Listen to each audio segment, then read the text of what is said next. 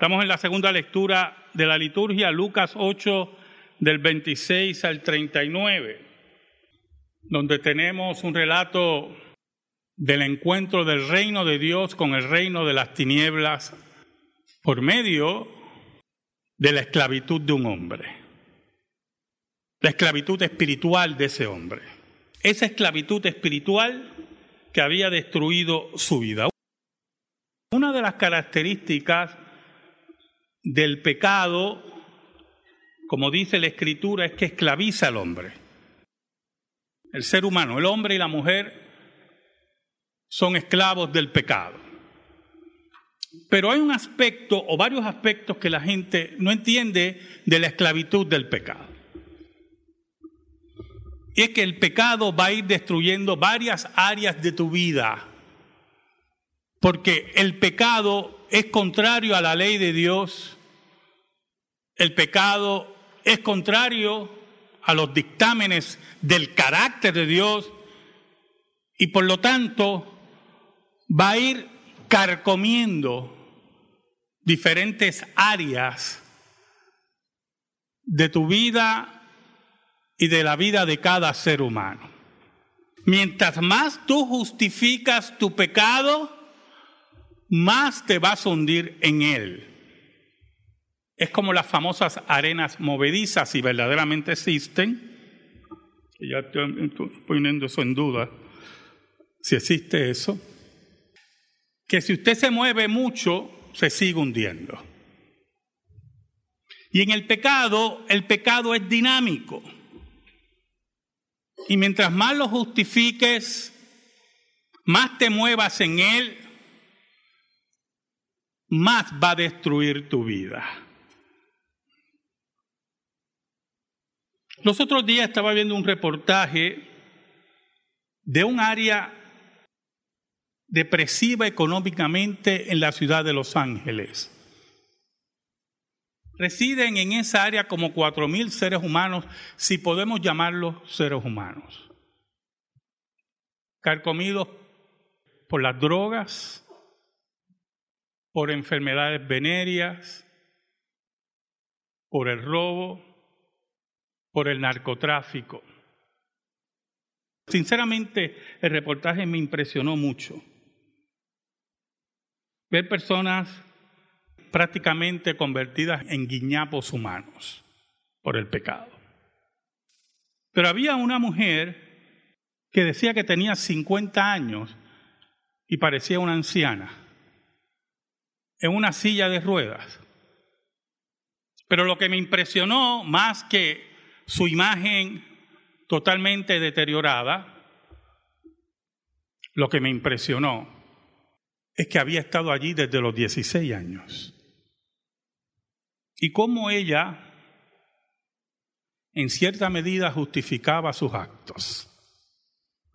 Llevaba 34 años esclavizada seguía esclava y no veía salida. Oramos, hermano. Te damos gracias, Señor, Dios bueno y Dios verdadero. Yo te pido en esta hora, en el nombre de Jesús, que tu Señor perdone nuestros pecados y que nos escondas bajo la sombra de la cruz. Yo te pido, Señor, que me des palabra para tu pueblo y paciencia. Que tu Señor, por el poder del Espíritu Santo, tercera persona de la Trinidad, te acerques a la vida de los tuyos. Ayúdanos, Señor. En el nombre de Jesús. Amén. Y amén. El versículo 26 y 27 del capítulo 8 de Lucas dice, y arribaron a la tierra de los Gadarenos que está en la ribera opuesta a Galilea, era un área cercana a los gentiles, un área gentil prácticamente. Al llegar él a tierra, vino a su encuentro un hombre de la ciudad endemoniado desde hacía mucho tiempo y no vestía ropa ni moraba en casa, sino en los sepulcros. ¿Sabe, hermano? Jesucristo vino a inaugurar el reino de Dios. Y como yo le he dicho a ustedes muchas veces, una de las características de la inauguración del reino de Dios era la expulsión de demonios. Ahora, lo que quiero que ustedes vean conmigo era la condición social y física de este hombre. No se me enfoque mucho, aunque vamos a mencionarlo, en que estaba endemoniado. Vea las consecuencias de la pecaminosidad. Posiblemente la posesión demoníaca que sufría este hombre era por sus propios pecados. Muchas de las formas en la antigüedad, antes de que llegara y se inaugurara el reino de Dios, la entrada de los demonios era por la pecaminosidad, prácticas pecaminosas. Por eso Cristo, cuando reprendió un demonio en otro caso, le dijo a la persona, no peques más para que no te venga algo peor. La práctica pecaminosa lo llevó a un estándar espiritual muy bajo, que posteriormente va destruyendo su vida.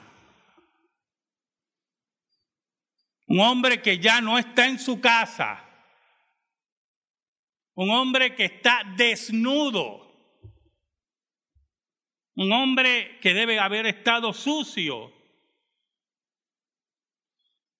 Y estaba en lugares inhóspitos, en los sepulcros, lugares donde la gente iba a llorar, donde se hablaba de los muertos. Los judíos y los gentiles también tenían sus misterios y sus supersticiones sobre los muertos. Un hombre totalmente desgraciado un hombre alejado de la gracia de Dios.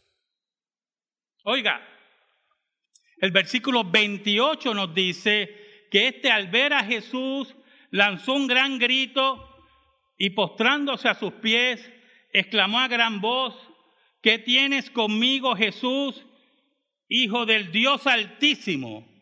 Te ruego que no me atormentes. Entonces, vemos que se establece un acercamiento al maestro inusual. Otros evangelios dicen que este hombre era violento. Violento con las personas que vivían en la comarca. Violento con todo aquel que se acercaba. Dice que emitía gruñidos. Hermano, usted imagínese la escena. Y me imagino que era muy famoso. Mira, allí en los sepulcros ten cuidado que está el loco que ataca a la gente desnudo, una imagen terrible. Un hombre que su vida había sido totalmente destruida. ¿Sabe? En las entrevistas ahí en ese lugar en Los Ángeles, en la ciudad de Los Ángeles, cuando hablaban con las personas, hubieron dos casos, el de la mujer que mencioné, había otro hombre que él mostraba donde él vivía, y era una caseta, ¿verdad?, de campaña, en ese lugar. Yo me entristecía, yo decía, wow, ¿hasta dónde puede el pecado destruir la vida de un ser humano? Y él decía, aquí yo duermo, aquí yo me drogo por la mañana, me drogo al mediodía, me drogo en la tarde y antes de dormir también. Y así va a ser. Y en cierta medida, decía él, esta es mi vida y no hay cambio para la misma. Entonces, ya yo estoy en un estado de medio desesperación viendo el especial, el programa. Y los que hacen el programa se dirigen a los que están dirigiendo diferentes albergues para estas personas para bañarlos, para tratar si los sacan de las drogas, de su vida totalmente destruida, hermano, literalmente destruida. Y una de ellas dice, ya los albergues no cabe gente. Entonces, mi desesperación ya pasó a otro estado, ¿verdad? a una total desilusión. Y el gobierno hace lo que puede. Después van donde la policía. La policía va todo el tiempo allí a sacarlo de, de las calles, de la acera, unas imágenes terribles de pobreza, de, drogas. Y la misma policía decía, esto nunca se va a resolver. No importa cuántos albergues pongan, decía la policía, esto nunca se va a resolver. ¿Sabe, hermano? Esa era la condición de ese hombre. En la comarca no había solución para él, de ninguna clase. No solamente era un hombre que había descendido hasta lo más bajo socialmente, que vivía desnudo, que nadie se le podía acercar, que lo más seguro olía mal, que lo más seguro tenía, eh, estaba totalmente, bueno, abandonado y sucio. Pero lo peor de todo es que no había esperanza para ese hombre. Y como su ser está dominado por el reino de las tinieblas, lo que busca el reino de las tinieblas es seguir destruyéndolo, pero mantenerlo en esclavitud. Porque el reino de las tinieblas odia al ser humano, odia la creación de Dios, odia su reino y su soberanía. Pero aún más, el reino de las tinieblas odia que el reino de Dios avance y busque la forma mediante la predicación y la vida de la iglesia, que ese reino avance y restaure la vida del hombre, de la mujer, de la familia, de los hijos. Por eso ese hombre se dirige donde Jesús y le dice este diálogo que tiene mucho contenido. Extraño posiblemente para los que rodeaban a Jesús, pero Jesús sabía con quién hablaba. Aparentemente cuando el hombre se acerca a Jesús ya está reprendiendo los demonios. Por eso el versículo 29 dice, porque mandaba al espíritu inmundo que saliese del hombre, pues hacía mucho tiempo que se había apoderado de él y le ataban con cadenas y grillos, pero rompiendo las cadenas era impelido por el demonio a los desiertos. Entonces el hombre demostraba una fuerza inusitada. Y si quieren una explicación médica de esto, hay muchos casos, y no estamos hablando de endemoniados ahora, de personas que cuando tienen una inyección de adrenalina ante un caso, levantan pesos que, que en ningún momento lo harían en forma normal. Una madre que puede ver un carro acercándose a su hijo y detener el carro. O el caso que leí de una abuela que estaba semiparalítica en su casa, no se podía mover y empezó un fuego y estaba al lado su nieta. Y ella narra cómo, viendo el fuego, ella respira fuerte y se levanta y toma a su nieta y sale para después desplomarse afuera de la casa. Y los médicos le explicaban a los periodistas que debe haber tenido mucha adrenalina para que ella lograra, sobre su impedimento, salvar a su nieta. Por lo tanto, el reino de las tinieblas, los demonios que tenían este hombre, aprovechaban su condición de ser humano y su adrenalina para demostrar esa fuerza y romper cadenas y que la gente le tuviera un profundo miedo. Pero había un problema. Jesús estaba allí. Y Jesús sabía cómo era el reino de las tinieblas. Y por eso los textos que estamos viendo aprendemos mucho del reino de las tinieblas y del reino de Dios y cómo el reino de Dios enfrenta estos problemas. ¿Sabe, hermano? Dentro de ese relato, de esa historia que estaba viendo, entrevistaron a una mujer que por 20 años fue adicta al crack. Y si el crack es como me explicaron, porque para este sermón pues tuve que hacer varias preguntitas, es altamente adictivo. Y que el efecto se pasa rápido. y que por lo tanto el gasto en crack es altísimo, porque como el efecto pasa rápido, usted quiere otro cantazo rápido. Y esa mujer estuvo adicta por 20 años al crack. Y sin entrar en detalles, ella se libra del crack y decide acercarse a este grupo, alimentarlos, abrir un albergue. Y ella decía, yo sé lo que ellos están pasando. Yo sé lo terrible que es esto. ¿Sabe? De todos los que estaban aquí, solamente Jesús sabía lo terrible que estaba pasando este hombre. Cómo su vida estaba destruida. Pero los demonios habían cometido un error. Los demonios le tenían miedo a Jesús. Porque en el momento que Jesús trata de expulsar los demonios, ellos no quieren dejar al hombre. Y por lo tanto entran en un diálogo increíblemente teológico con Jesús.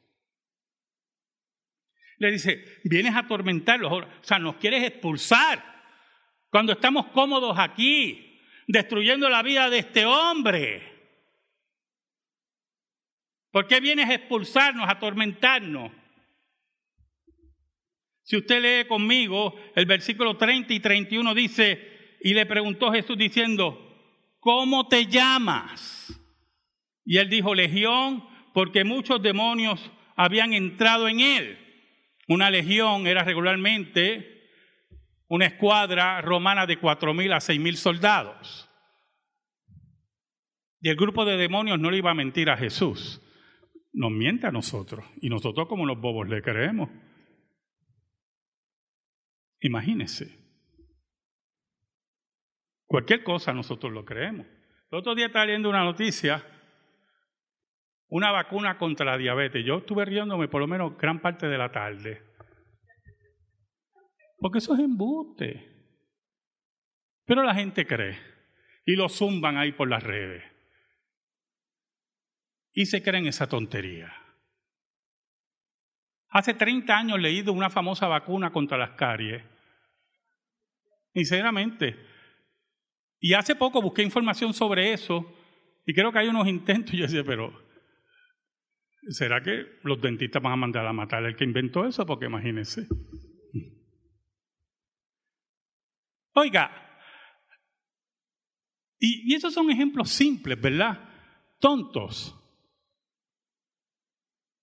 Satanás trata de engañarnos con otras cosas, principalmente en el ámbito espiritual.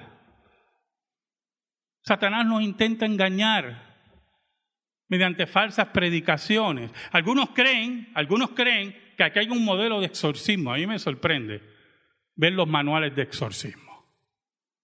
Y dice, mire, vaya ahí a esa parte y usted lo primero tiene que hacer es preguntarle cuántos son. Porque Jesús preguntó cuántos son. Lo interesante es que en otros exorcismos de Jesús, Jesús nunca preguntó cuántos son solamente en este, pero no, este es el modelo. Oigan, hacen un manual de exorcismo y como la gente es tan tonta, lo compra y cree que esos son los métodos. Porque creen que hay unos métodos para exorcismo.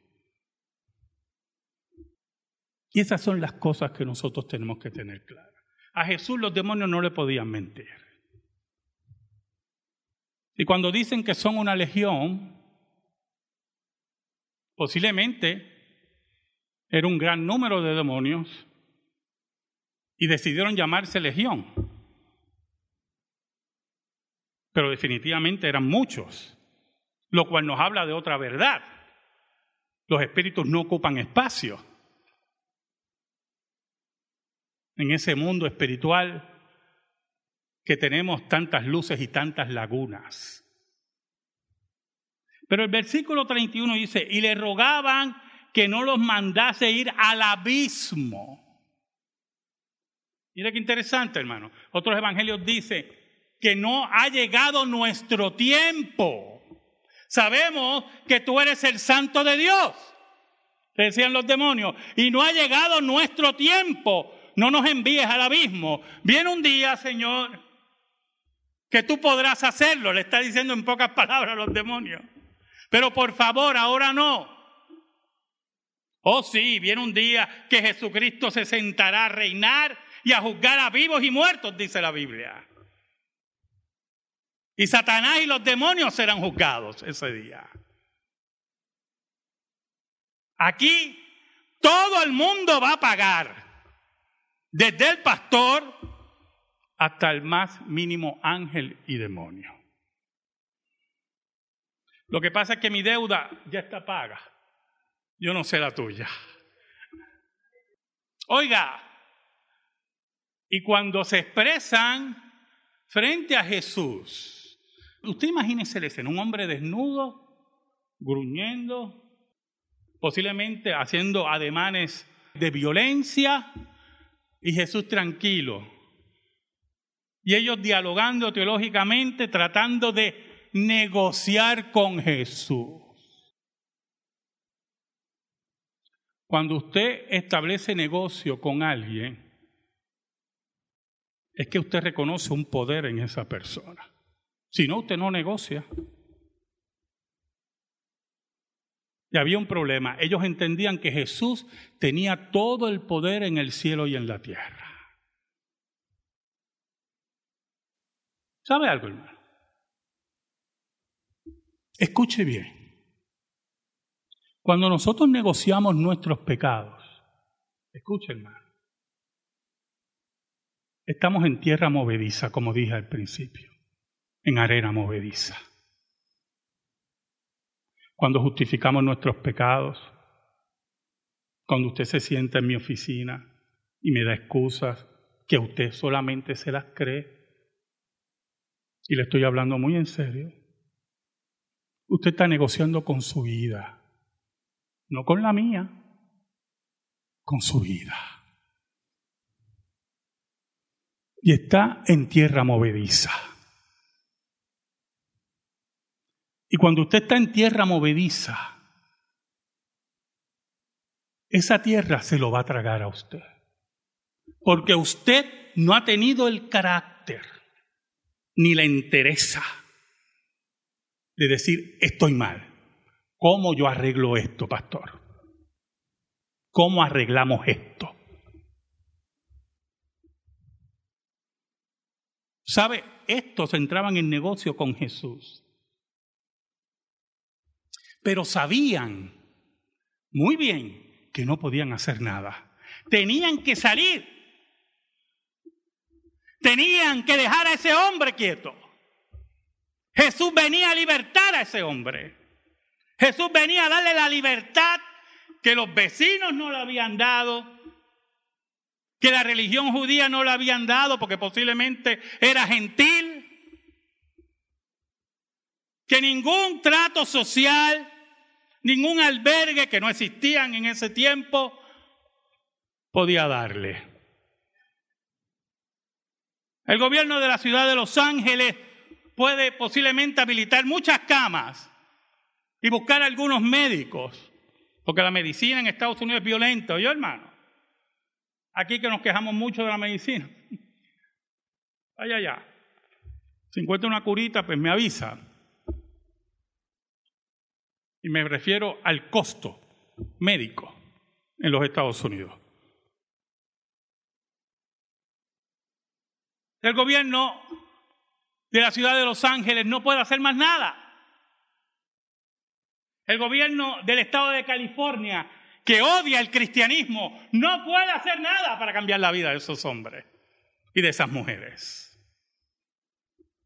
Solo la predicación del Evangelio y que Jesucristo llegue a la vida de cada hombre, mujer y niño y niña, es que puede ocurrir el cambio que ocurrió en este hombre.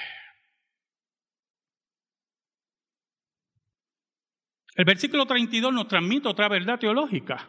Oiga, eso es, pura teología lo que hay en ese, unas verdades tremendas. El versículo 32 dice, había allí un hato de muchos cerdos, recuerda que era un área gentil, Usted no va a ver atos de cerdo en las ciudades judías. Es un animal inmundo para la ley de Moisés. Había allí un hato de muchos cerdos que pasían en el monte y le rogaron que los dejase entrar en ellos. ¿Y qué dice ahí? Y les dio permiso. ¿Y cuáles las verdades que encontramos aquí? Y, y, esto es un aspecto gracioso en el sermón, pero es que tengo, tengo que transmitirles a ustedes contra todas las mentiras que yo oigo, que la gente pierde su tiempo oyendo toda esa basura allá afuera que mina la vida espiritual de los creyentes y los convierte en infantiles espirituales y no maduran. Los demonios no pueden poseer animales, hermano. Nunca se olvide de eso. Yo puedo decirle a la gata, esa gata está endemoniada de chiste.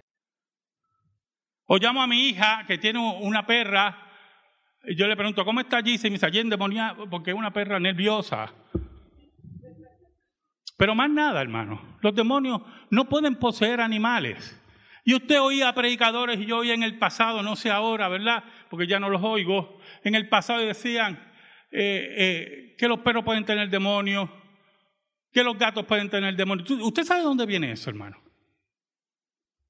Del ocultismo. El ocultismo es que cree que los animales pueden tener demonios. En el vudú se cree que los animales pueden tener demonios. Entonces, traemos toda esa mentira y todo ese ocultismo al cristianismo porque queremos que un espectáculo en los altares. Queremos espectáculos en diferentes sitios que llaman iglesias. Y la gente cree. Y la gente se cree. Que algunos creen que los animales hablan. Y algunos creen que la cabra ha sido siempre un símbolo del demonio. Usted sabe, ¿verdad?, que el satanismo utiliza la cabra como símbolo del demonio. Cuando usted va a una cabra, el hermano. Y olvídese de todas esas tonterías.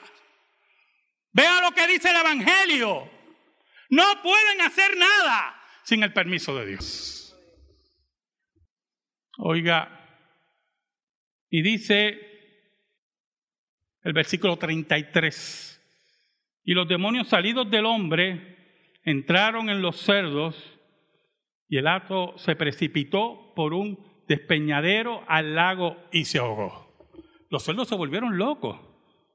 Bueno, posiblemente la gata de casa esté endemoniada. Pero aparte de eso, los cerdos se volvieron locos, hermano.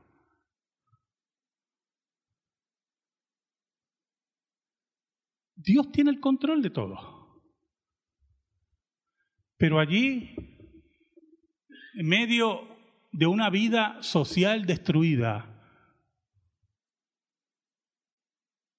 sin ropa, sin familia, todo perdido, allí, allí hermano, un hombre esclavo del reino de las tinieblas, allí llegó Jesús.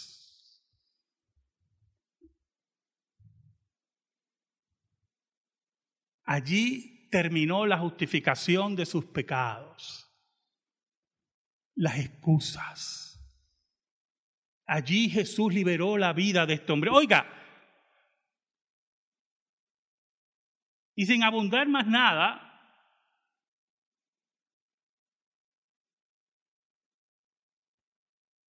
es interesante observar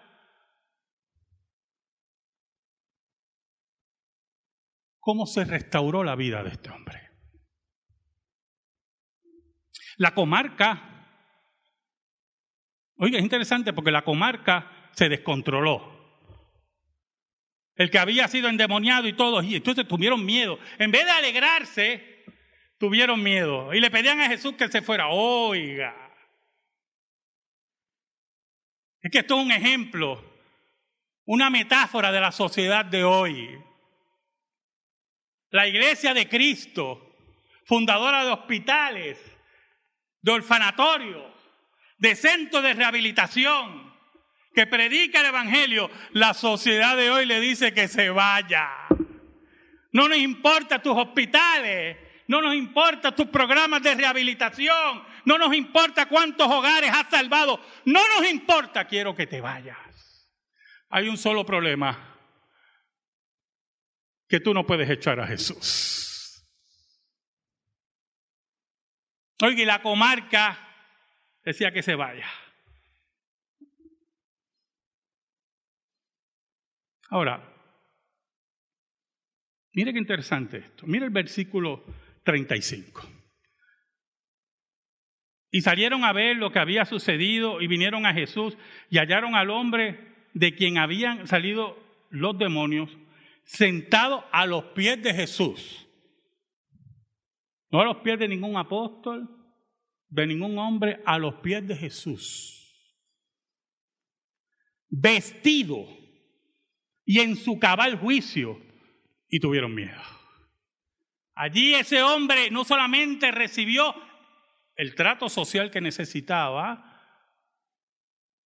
vestimenta, sino que recibió su razón y estaba siendo enseñado por el maestro. Oiga, qué cosa tremenda, a los pies de Jesús.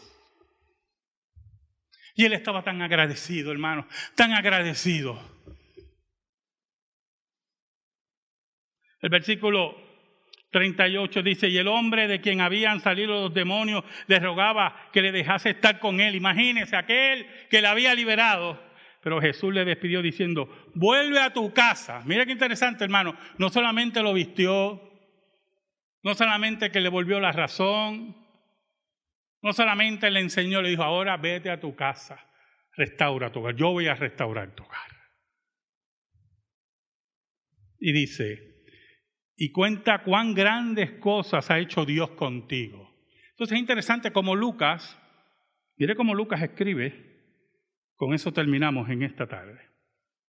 Y él se fue, dice, y él se fue, publicando por toda ciudad cuán grandes cosas había hecho Jesús con él. No sé si ve el juego de palabras.